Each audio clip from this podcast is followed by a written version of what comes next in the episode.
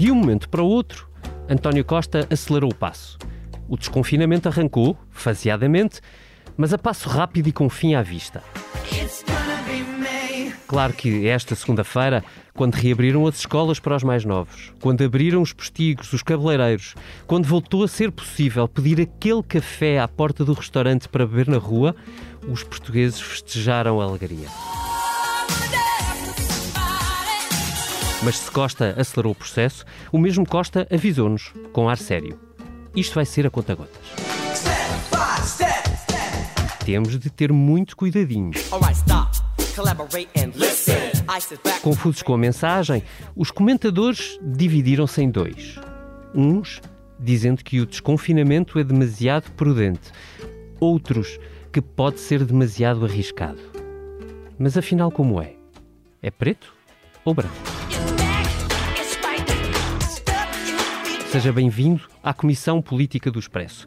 Hoje, inspirados em Jimmy Fallon, nesta introdução, olhamos para o nosso segundo desconfinamento, questionando isto mesmo: Costa arrisca muito ou pouco? E que risco temos nós de chegar a abril e termos todos uma grande desilusão?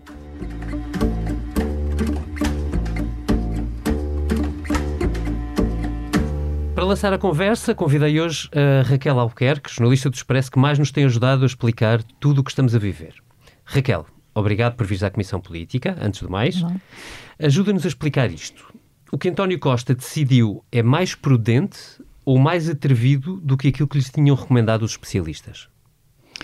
Eu acho que se pode dizer que, em alguma medida, é, é mais atrevido porque algumas medidas uh, encaixadas nas diferentes fases, vão um bocadinho além do que os peritos tinham sugerido. E um exemplo, acho que um exemplo mais claro era as escolas, não é? Ou seja, os peritos não tinham sugerido logo numa fase inicial a abertura, por exemplo, do primeiro ciclo e de facto essa foi, foi a decisão. E, e acho que há algumas coisas, os cabeleireiros também não se falava para esta primeira fase, portanto, eu acho que um, de alguma forma há um sinal de que parece um bocadinho mais rápido do que tinha sido uhum. proposto pelos especialistas, portanto, nesse sentido diria que de facto poderia ser um bocadinho mais atrevido.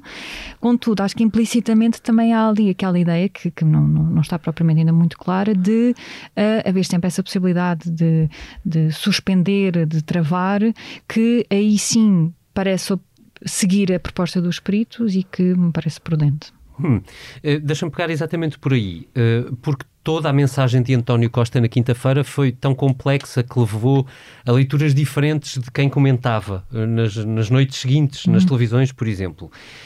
o processo que se segue para ti é claro ou, ou ficaram-te dúvidas por esclarecer?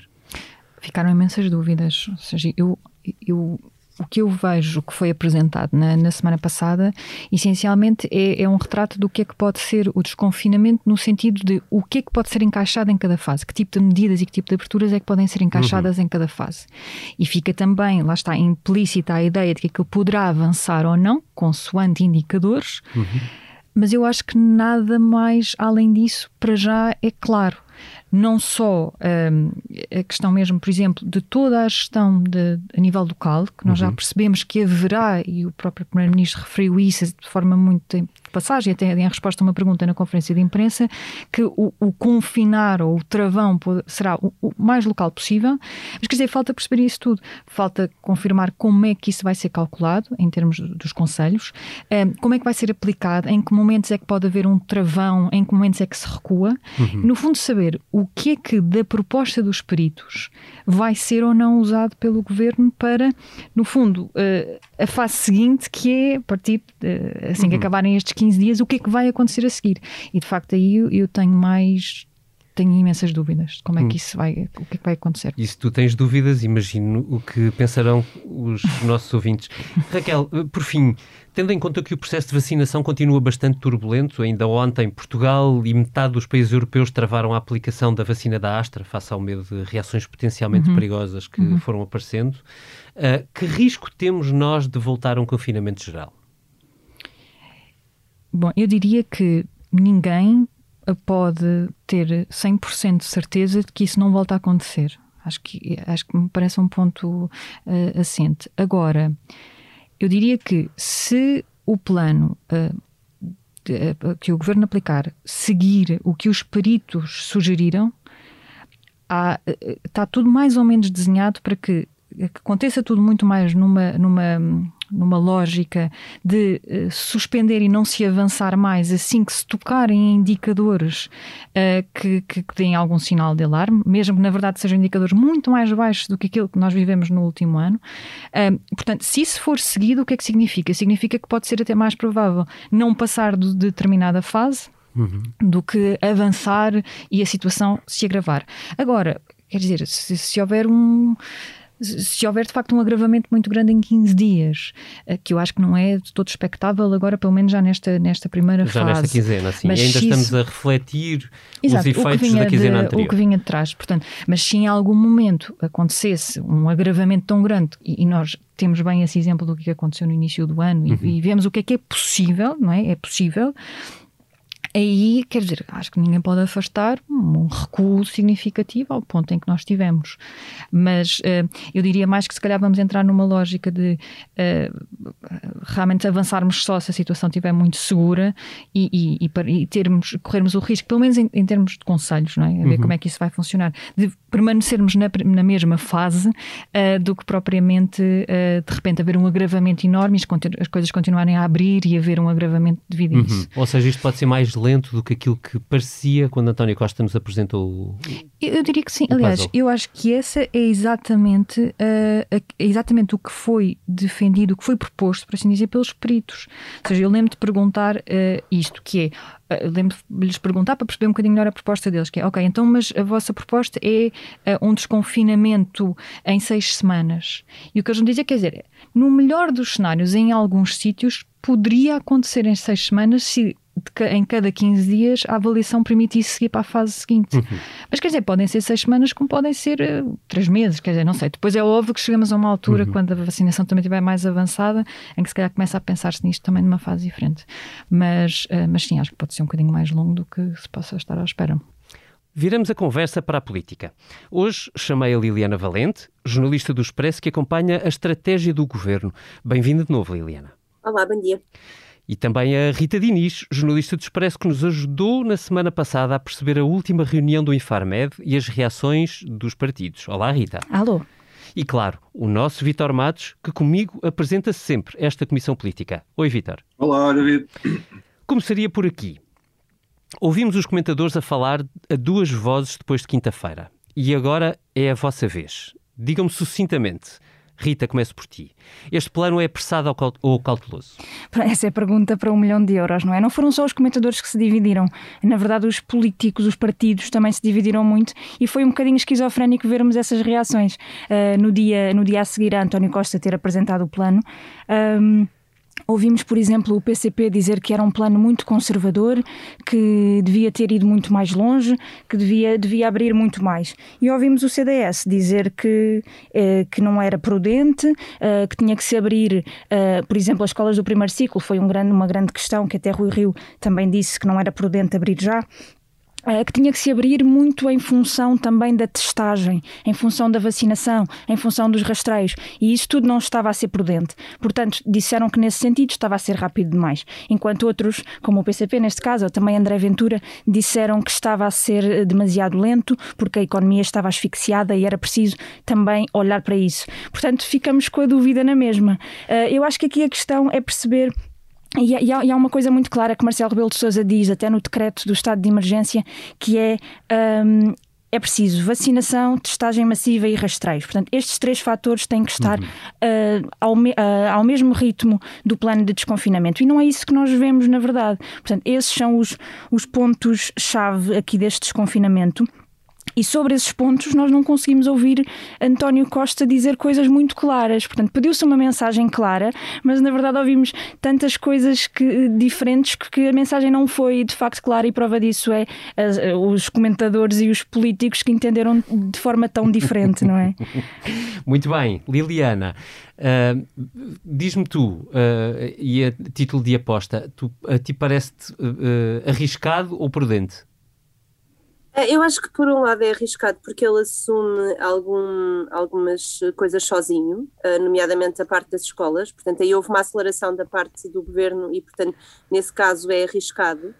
Um, por outro lado é prudente. Um, eu tinha uma resposta preparada para aquela pergunta que tu estavas a fazer, Uh, que era a Liliana Bicho do Mato acha que este, este desconfinamento é, é, é, rápido demais. A Liliana que pensa nas outras pessoas acha que o desconfinamento é lento demais. Uh, eu, eu, em mim, tenho, tenho essa dúvida, um, que não consigo decidir se acho que é demasiado rápido ou demasiado lento, e, e acho que todos nós temos um bocadinho, um, mesmo os políticos que optam por uma das duas narrativas, acho que eles próprios têm essa dificuldade de, de dizer-se uma coisa ou outra.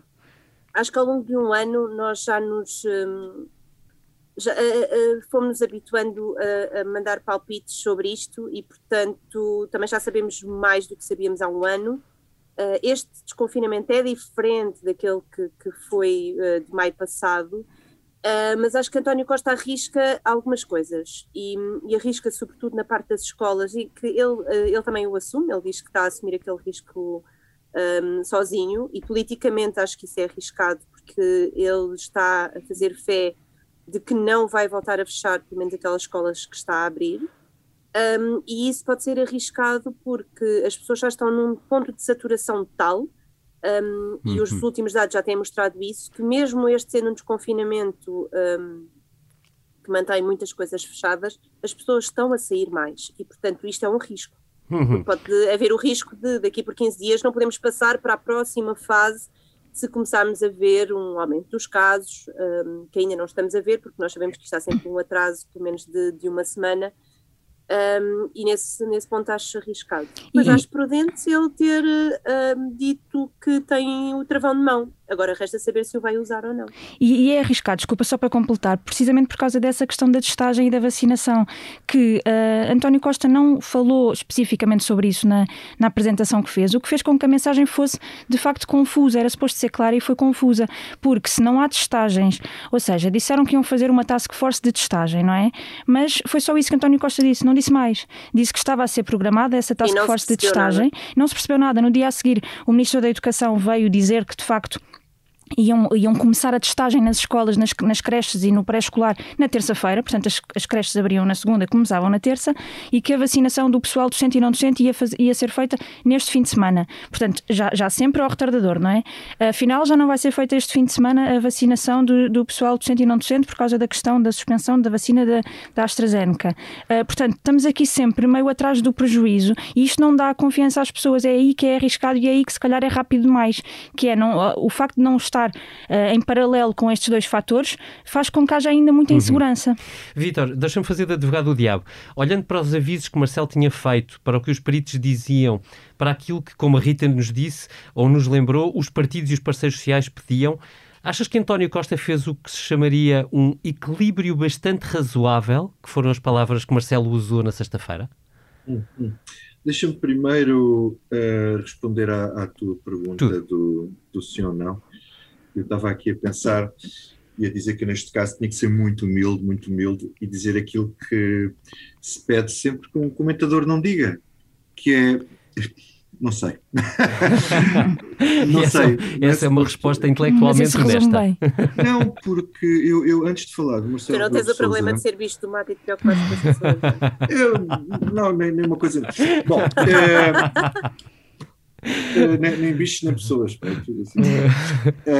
uh, um, eu, eu, hoje uh, vou abrir aqui uma exceção ao costume e vou concordar com o Dr. Rui Rio, que me pareceu que teve a reação mais sensata e, e com a qual eu estou. Devíamos criar uma campanha quase totalmente de acordo, que é ele não só concorda, bom, só disse que concordava com este plano que o governo fez, da forma estrutural como o governo agora está a planear isto. Depois acho que ele tem toda a razão, e eu, essa, essa é mesmo a minha opinião, que é uma metodologia desta já devia ter sido adotada há mais tempo. Podiam até variar os critérios, mas devia haver um. nós devíamos ter critérios científicos para dizer a altura uhum. em que se deve fechar, em que se deve abrir. Para ser rigoroso, mais... o PSD está a defendê-lo desde novembro, uma proposta que Ricardo Batista Leite entregou ao governo. Portanto, eu, eu estou completamente de acordo com isso e também tendo a concordar, tendo, porque uhum. estas coisas eu, eu, pronto, não sou especialista e mesmo os especialistas dividem-se, portanto é, tem que se falar disto com muita humildade, tendo a concordar com a ideia de que talvez fosse demasiado cedo para abrir já as escolas. Uhum. Uh, isto leva-nos à conversa sobre Marcelo Rebelo de Sousa e, e à, tua pergunta. Uh, se, ele, se António Costa fez um equilíbrio bastante razoável, uh, isso depende do de, equilíbrio face a quê? E é aqui que entra a questão política porque o, o, Presidente da República, 15 dias antes, tinha pedido um plano de desconfinamento. Uhum. Portanto, isto por um lado parecia uma mensagem até contraditória com o que depois ele veio dizer, porque pedir um plano de desconfinamento basicamente está a pedir para desconfinar. Mas não, pedia um plano com estes critérios que permitisse haver um benchmark, haver uma referência para, uhum. para se poder uh, ir desconfinando. O que é que ele diz a seguir? Que é preciso um, ter cuidado com a Páscoa, portanto, não abrir sem critério antes da Páscoa para depois fechar logo a seguir e depois abrir outra vez. Ora, eu acho que uma das grandes confusões e dos problemas também de comunicação, de que estava a falar a Liliana e a Rita, passam por isto também. Eu, eu, nós estudamos isto, nós que estudamos isto e que estamos em cima e que estamos a ler e reler e tu no fim de semana tiveste a perder tempo, a perder tempo não, mas a, a investir a ver, tempo. A, investir tempo, a estudar, para as pessoas verem aquele longuíssimo uh, decreto do governo, para perceber o que lá está, para as pessoas perceberem o que é que vão fazer à sua vida, o que é que tem. Portanto, eu acho que eh, o manancial de informação é tanto a variabilidade e inconstância da, da informação é de tal forma que isto pode deixar as pessoas confusas. Mas isto é inevitável, portanto, se é para fazer um plano para desconfinar assim, é inevitável que haja muita informação e que seja difícil ao cidadão comum apreender toda a informação que está em causa. Isto, de facto, não é não é precisamos é fácil. de cábulas a, toda, a, todas as horas, precisamos é, de cábulas. É, não é ainda fácil. No, e o governo ainda no outro dia, estavas a dizer isso, eu estive a acompanhar a conferência de imprensa, tive depois a ler o decreto e hum, alguém que me perguntou, então eu posso uh, viajar em turismo, não sei o que, e eu, ah, já não sei. Já não sabes, já, sim, é, é, já não sei, já estou toda, já É muito difícil muito nós orientarmos com esta informação toda. Depois, a parte política pura da relação entre Marcelo e Costa. Um, o presidente, na, no decreto presidencial, recomendou cautela no espaço a dar no futuro. Recomendou cautela. Abertura, cautela, com vacinação, com testagem, isso tudo. De certa forma, entrocou nos que os partidos vieram a dizer a seguir, uhum. Que é basicamente o que os partidos lhe tinham dito lá em Belém. Uh, e fez saber, fez saber ou soube-se que o presidente tinha mais reservas do que a intenção do primeiro-ministro num tal de jantar que eles terão tido. E depois o primeiro-ministro faz aquele comentário extraordinário de dizer que numa conversa a dois que ele não disse nada e que não queria dizer que o presidente tenha dito, tanto só é especulação. Portanto, acho que isto é uma delícia do ponto de vista político da relação daqueles dois, que basicamente António Costa estava a dizer que eh, se alguém disse alguma coisa eh, foi Marcelo Rebelo de Sousa e não ele. E, uhum. e, não ele. Bom, isto resulta que o, o, o presidente a seguir vai, vai, para, vai para o Vaticano visitar o Papa antes do, do portanto, durante o Conselho de Ministros, portanto não sabe o que é que se está uh, a passar e faz também uma declaração que dá a entender que ele não sabe nada do, do, do que está a acontecer. O que é estranho só de si, não é? O Marcelo Depois, não saber o que está a passar. Tudo, no fim de contas, ele vem dizer, sim senhor, que isto é razoável e de cauteloso equilíbrio. O razoável, Ângela Silva escrevia que no, no, no, site do Expresso, um dia, que razoável não queria dizer que fosse bom. Um, em todo mas, caso. Eu já, eu já me pergunto o que é que é bom. Porque... Não, bom, não estamos é aqui que a falar. Não, sim, bom, mas eu estou a falar mesmo do é ponto de vista queria, do presidente. É do ponto de vista político, o que ele aparentemente queria era um plano, eu não, ele diz que é mais cuidadoso do que a determinada altura se chegou a admitir, ou seja, aparentemente o governo uh, abriu, mas não abriu tanto, e portanto, provavelmente nas escolas, se calhar, queria abrir mais, provavelmente no comércio queria abrir mais.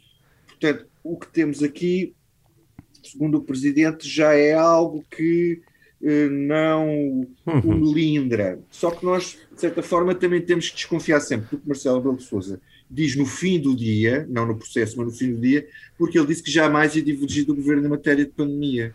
Sim, Portanto, e ele usou uma expressão. Decisão, eu já não sei se aquilo é ele exatamente a apoiar, porque tende a apoiar, porque os dois órgãos de soberania têm que estar em consonância. E ele falou em cooperação institucional e estratégica, portanto, falaram os dois nestas duas, institucional e estratégica, portanto, isto é tudo, está tudo muito articuladinho entre os dois.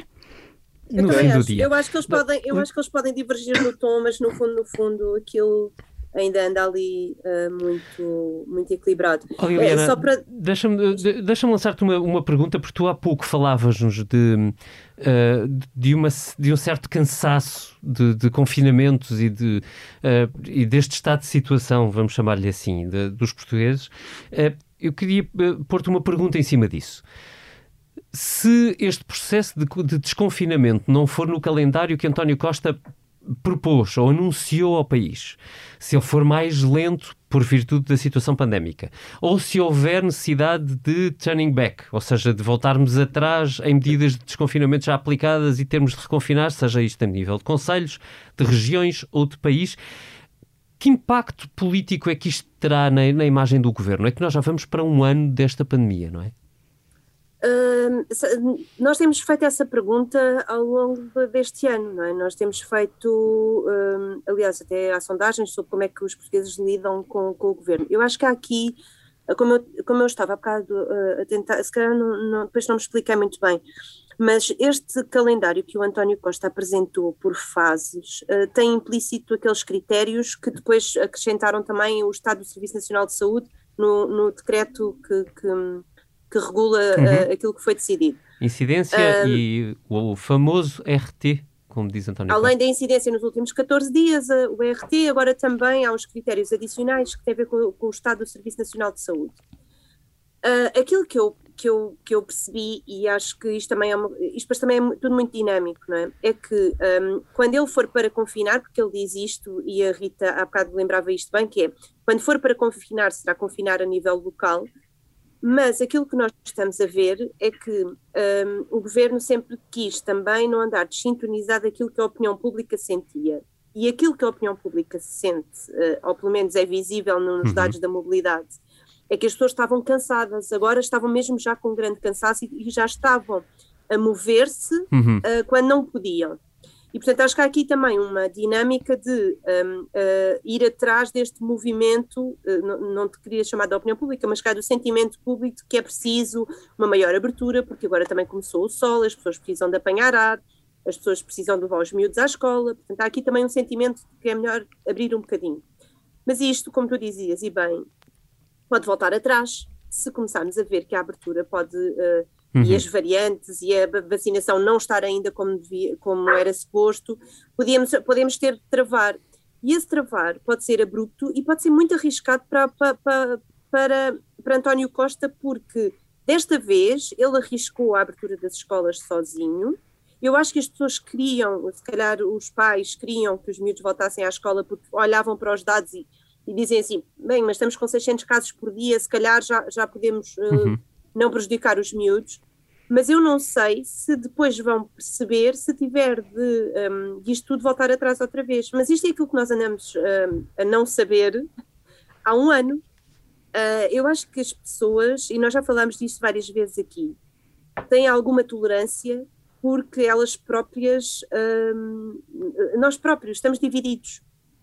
Uh, e, e, e, depende muito da maneira como nós olhamos para as coisas. Queremos uhum. estar a, a, pensar mais na saúde ou estamos a pensar mais também na questão económica. E há muitas pessoas já que estão em tal sofrimento económico que já estão dispostas a arriscar e já toleram e já aceitam que se arrisque. Uhum. Portanto, eu acho que é neste equilíbrio que não é fácil e não é uma coisa só nossa, não é de, é de todo lado, uh, que o governo está a jogar. Agora, se vai ser bem sucedido, não sei dizer. Agora, posso. Um, nós já falámos um bocadinho sobre isso, que é no futuro uh, pode haver muito cansaço uh, em relação a um governo que teve de uh, gerir uma pandemia, como já houve cansaço em relação a governos que tiveram de gerir guerras. Nós já falamos sobre isso e eu acredito que uh, no futuro isso pode ser prejudicial para António Costa. Por enquanto, como ainda estamos no olho do furacão, eu acho que ainda vai haver tolerância. Uhum. Posso dizer uma, uma coisa que me, foi que me, ontem me deixou preocupado foi a contradição mesmo dia entre o que disse Mário Centeno e o que disse o Presidente da Caixa Geral de Depósitos em relação às moratórias. Uh, enquanto Mário Centeno, numa entrevista à Reuters, a dizer que estava tranquilo em relação ao impacto do fim das moratórias, uh, não achava que isso provocasse um sobressalto uh, quantitativo nos créditos problemáticos, porque tudo dependia do que pudesse acontecer do ponto de vista económico mais para lá para, para, para o último terço do ano, mais para a última metade do ano, enquanto Paulo Macedo, o presidente da Caixa, falou numa, num, no mesmo dia num tsunami de crédito mal parado uh, com o fim das moratórias, caso não haja outros apoios, uh, sobretudo para os setores mais afetados, e eu falava do turismo. Se nós somarmos a isto a questão de apesar do governo ter apresentado mais apoios esta semana. Sim, mas deixa-me uma nota, apoios... uma nota só sobre isso, Vítor, porque são 7 mil milhões de euros anunciados na sexta-feira por Cisa Vieira, 6 mil milhões dos quais são adiamentos de entrega de impostos de 2, 3 meses. Portanto, não, não parece um apoio significativo se descontarmos o efeito do ligeiro atraso. Sim, eu diria que dois ou três meses de, de, enfim, moratória vá do pagamento de impostos, não sei se é hum, salvífico para muitos setores ou para empresas, pode dar algum desafogo de tesouraria em alguns casos. Porque acho que esse é o problema sei. também das famílias, não é? As moratórias uh, também estão, portanto, Eu acho que isto é muito preocupante, acho que isto é muito preocupante. Uh, o, o, que poderá vir aí, uh, acho, acho, acho que não sei Olha, se a bazuca resolve isto assim, eh, se é um milagre. Para, para eu, eu não sei se foi o, o Luís Aguiar Conraria, um, eu ontem estava a ler e, e aquilo ficou-me a marcar na cabeça, porque ah, eu, eu, acho que era, foi o, o Luís, mas já não tenho a certeza, em que dizia se calhar era bom começarmos a, a, a perceber que há danos que vão ser irreparáveis na União Europeia eu não sei se ele estava a falar do, do, processo de vacinação, porque depois não, não fui aprofundar, ou se da parte económica, se calhar estava a falar dos dois, mas eu acho que agora temos aqui um novo fator que é uh, a questão da bazuca uh, e da vacinação vão ser fulcrais para a União Europeia nos dois sentidos, quer políticos para a Comissão, quer uhum. económicos, e socia económicos, sociais e financeiros. E, e se calhar é, é preciso uh, virar os holofotes também para aquilo que está a acontecer a nível europeu com muita, com muita força. E nós, nesta altura, temos a presidência da, da, da União e eu não estou a ver muito. Sim, é, é, é, é muito engraçado. é muito mas... engraçado quando se diz que uh, a vacinação, o plano de vacinação está a correr bem em Portugal, o que está a correr mal é na Europa por causa das vacinas não estarem a chegar. Uhum. Mas esta frase termina aqui, portanto ninguém tira conclusões disto. Portugal Exato. tem a presidência da União Europeia neste momento, mas a culpa é da Europa. Pronto, a Europa é essa entidade abstrata que está lá ao fundo e ninguém sabe como é que isso vai resolver, não é? Não é? A, a, Comissária da Saúde tem andado para trás e para a frente e com isto da AstraZeneca então tem sido Uh, tem sido toda, toda a sorte de. Um processo de, penoso de e muitas vezes a medo. Uh, neste caso da AstraZeneca, é desta semana, claramente um processo a medo, ou um, uma quantidade reduzida de casos uh, potencialmente problemáticos suspenderam a distribuição da, da vacina da Astra e em metade E é uma decisão de governos e de, e de autoridades de saúde. Claramente, mas, é uma decisão política medo, nacional sim. e não europeia. Portanto, aí também não há grande pronto, não há, diria que não há grande problema, a não ser uma falta de coordenação de chamá-los todos e dizer assim, meus amigos, uh, a Agência Europeia do Medicamento ainda diz que isto é seguro, não vamos entrar em pânicos, não vamos andar, não sei, se calhar está a faltar alguma coordenação europeia nisto. Só, yeah, só, uma nota, só uma nota, quando dizem para não entrar em pânico, é, é quando, é quando as pessoas entram em pânico. é, foi o que a Graça Freitas disse ontem. A OMS, a OMS disse isso, não entrem em pânico. Oh, não, não, tranquilo. Não, mas isto só para dizer que há uma diferença em relação ao ano passado, ou seja, se o ano passado um, houve uma coordenação europeia, um esforço europeu de resposta rápida para ver se acontecia alguma coisa, agora que a resposta devia estar a aparecer, isto está tudo a empancar. E eu lembro uma frase que Mário Centeno disse ao Expresso a semana passada, que era, eu espero que 2021 se faça a vida, e eu espero que a Comissão Europeia nisto, ele tenha razão, que é, eu espero que em 2021 a Comissão Europeia se faça a vida e faça alguma coisa para não perder aquilo que já conseguiu uh, fazer no ano passado. Vamos ver quando desconfinar a União Europeia. Vamos lá saber o que não nos sai da cabeça. Rita, comece por ti hoje.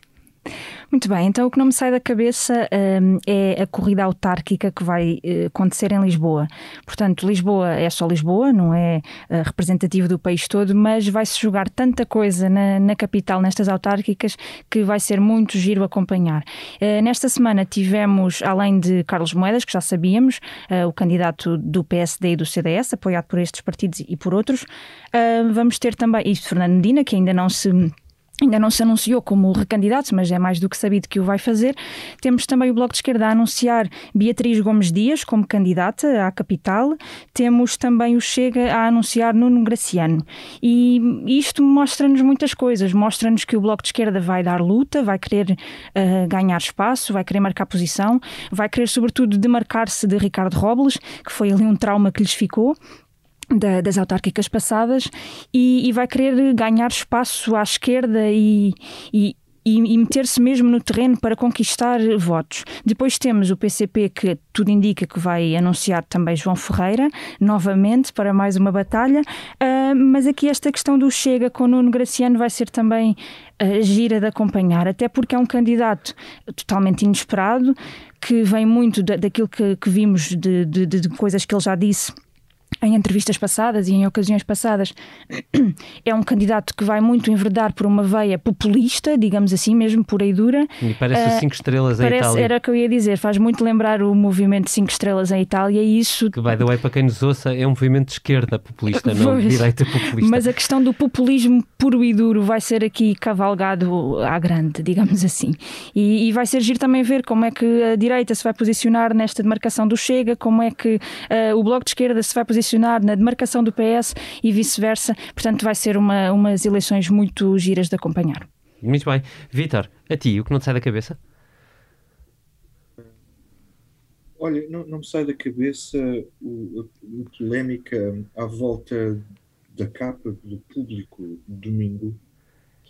Trazia uma fotografia na primeira página e depois no P2 da guerra colonial, uma foto inédita uh, encontrada nos arquivos da PID, onde estão de soldados portugueses uh, a rir, digamos assim, uh, vitoriosos, enquanto arde o corpo de um negro, inimigo, o que seja. Isto deu polémica nas redes sociais e, por exemplo, isto vê tudo na sequência daquela questão do, do da, da, morte uh, de Marcelino da Mata. Da Mata e era condecorado, não era condecorado, podia ter feito. Uh, e há uma tomada de posição de uma pessoa que eu acho que é bastante respeitável, que é o, o Coronel Matos Gomes, que é um escritor que assina como Carlos Val Ferraz, não sei se vocês estão, se o conhecem, um, e, e, que escreve que aquela capa reflete os valores do presente, reflete os valores do presente e que coisas daquelas aconteceram em todas as guerras coloniais e que a guerra colonial portuguesa não foi diferente das outras. Um, toda esta discussão que tem havido à volta da questão da guerra colonial nos tempos recentes, a mim um, faz-me pensar bastante, porque sou filho de um antigo combatente, meu pai esteve na guerra colonial, e é uma coisa que uma, uma memória que não sendo minha me acompanhou em permanência, sobretudo quando eles começaram a fazer aqueles jantares de antigos combatentes, que sempre ser aqui uma coisa muito impressionante, porque aqueles homens não percebe-se ali que não voltaram lá os, os mesmos. Um, ora bem, da mesma maneira que a guerra colonial portuguesa não foi diferente das outras, Portugal também não é um país diferente dos outros, e na minha opinião, nós não devemos deixar de refletir e pensar naquilo que foi o nosso passado, nós, que é a nossa memória comum. E a nossa memória comum é a nossa história, e nós estamos aqui eh, porque uh, a história tudo aquilo que foi o nosso passado coletivo, assim o determinou. Portanto, faz muita confusão quando as pessoas se indignam com. Uh, com o facto de nós podermos questionar a nossa história, podermos refletir sobre a nossa história. Coisa que, por exemplo, dar um exemplo, os americanos fazem sem problema nenhum, nomeadamente através do cinema, nós não temos indústria suficiente para poder fazer filmes de guerra sobre aconteceu em África. Mas devo dizer que o trabalho da Patrícia Carvalho, a jornalista que assina a peça, é, é muito equilibrado. É um trabalho sobre os massacres da UPA e os contra-massacres portugueses uhum. e vice-versa. Portanto, não, portanto, é um trabalho bastante reflexivo, não é um trabalho de, de, de ou o que seja. Depois há um ensaio de Manuel Love, que é mais marcado, é um ensaio, é uma opinião, toda a gente sabe o que é que ele pensa. Em todo caso, eu pergunto, isto é uma questão jornalística. Quer dizer, este é um documento que nós não devemos ver, esta fotografia, por ser chocante, por ser relativamente penosa para os portugueses. Não devemos refletir sobre este passado. O, jornal devia ter tido pudor. Eu, na minha opinião, admito outras, mas na minha opinião, acho que não. Acho que devemos, ainda por cima, aquilo é, é notícia, porque é, é inédito, acho que não devemos esconder. E deixo só esta nota final. Quer dizer, é, se vocês lembram-se daquela história do, do, aquela fotografia daquela miúda com napalm nua uhum. a, a, fugir na, na, na, guerra do Vietnã, certo. aquela foto icónica, eu duvido muito que essa foto icónica do tempo do Vietnã hoje fosse consensual uh, a sua publicação na imprensa uh, regular. Um, se o que lá vai, lá vai, então a história não é a nossa história, mas é suposto ser uma versão higiênica do que gostaríamos que fosse a nossa história fica a pergunta. A mim, não me sai da cabeça a decisão de ontem do Tribunal Constitucional sobre a lei da eutanásia. Ontem, leia-se, segunda-feira. Eu, que gosto de olhar para os detalhes, acho que alguns são muito significativos. O processo foi entregue no Tribunal a uma relatora que procurou uma maioria para defender que a eutanásia nunca seria permitida pela nossa Constituição. Mas essa relatora perdeu e o processo mudou de mãos. No fim, apesar de Marcelo não o ter perguntado, sete juízes votaram e defenderam que o direito à vida, e cito, não pode transfigurar-se num, num dever de viver em qualquer circunstância. Dito de outra forma, que se os deputados atenderem à reserva que foi por eles levantada, pode mesmo haver uma lei da eutanásia daqui por uns meses. Se nós estivéssemos nos Estados Unidos, eu diria que estávamos agora a discutir se esta decisão não abre caminho a uma agenda mais progressista, para não dizer mais fraturante. Mas como estamos em Portugal, nem o chumbo pelos deputados de um nome para preencher a vaga em aberto no TC merece mais do que uma nota de rodapé. É pena, mas lá chegaremos. Liliana, o que não te sai da cabeça? Ai, vocês estavam com assuntos tão pesados que eu agora até me, até me sinto mal. Mas bom, para acabar. Mas eu uh, deixei-te para o fim para aligerar, ah. Liliana. Foi, foi, mesmo, foi mesmo propositado. Eu não sei, eu não sei, quer dizer, se calhar o assunto é ligeiro para nós, para eles, se calhar não é tanto.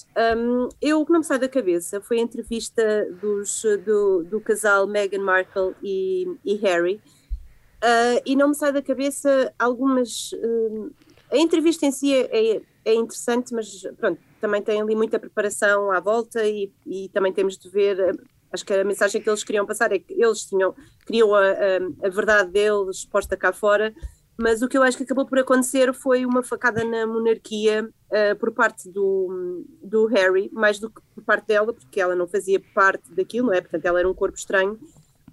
Um, mas o que eu leio dali é uma facada de, dele no irmão e no pai, porque uh, ele nunca uh, retira a suspeita de que foi. Que, ou seja, ele protege a rainha, uh, diz sempre que a rainha não fez aquele tipo de comentários racistas sobre como é que seria o futuro filho dele, nem diz que tinha uma relação maravilhosa com a avó, mas não diz o mesmo do pai e do irmão, e portanto, como, como eles deixam a suspeita que, terá sido, que terão sido do topo da da, da monarquia que, que houve aqueles eh, comentários, os, os, piores comentários, eu na minha cabeça penso, bom, se ele não protege o pai e o irmão é porque não os quis proteger, portanto acho que isto é uma facada.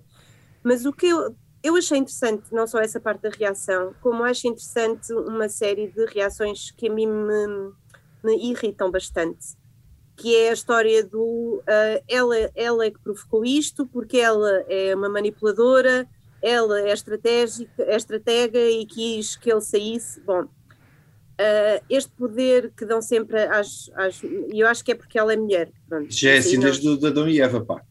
Eu sei. A história mas... de Adão e Eva já era assim. Sim, mas eu acho que. Mas, sabes, velha, pá. Isto prova que as mulheres é muita mandam. piada, porque normalmente as mulheres é que são as maquiavélicas. Porque é a cultura eu, desde. Eu sei. Uh, mas eu acho que temos de, temos se calhar começar a olhar para isso, não é? Ela é, é, é a mulher que numa entrevista assume que já não queria viver, eu acho que isto é super pesado e não devia ser propriamente visto como uma leviandade, porque é uma mulher que está ali a dizer uh, aquela instituição provocou-me problemas, eu já não queria viver, e a maior parte das pessoas olha para ela como se ela fosse uma bitch, que provocou a saída do pobrezinho do Harry da, lá da Casa Real. Epá, ele se calhar saiu porque quis e porque também já, já não queria viver naquele sistema.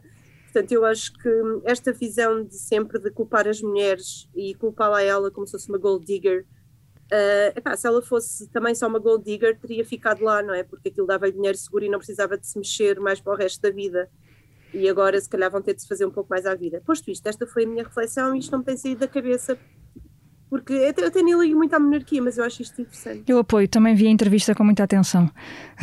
When Harry Meets Meghan. E esta foi a Comissão Política do Expresso, feita com a edição sonora do Ruben Tiago Pereira e ilustração do Tiago Pereira Santos. E despeço-me agora, glosando o Primeiro-Ministro. Aproveite o desconfinamento, mas mantenha todos os cuidados. Afinal de contas, como dizia o enorme Bob Dylan, don't think twice, it's alright.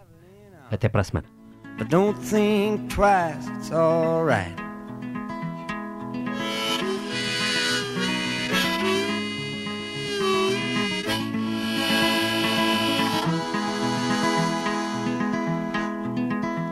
Ain't it ain't no use in the turning on your light, babe.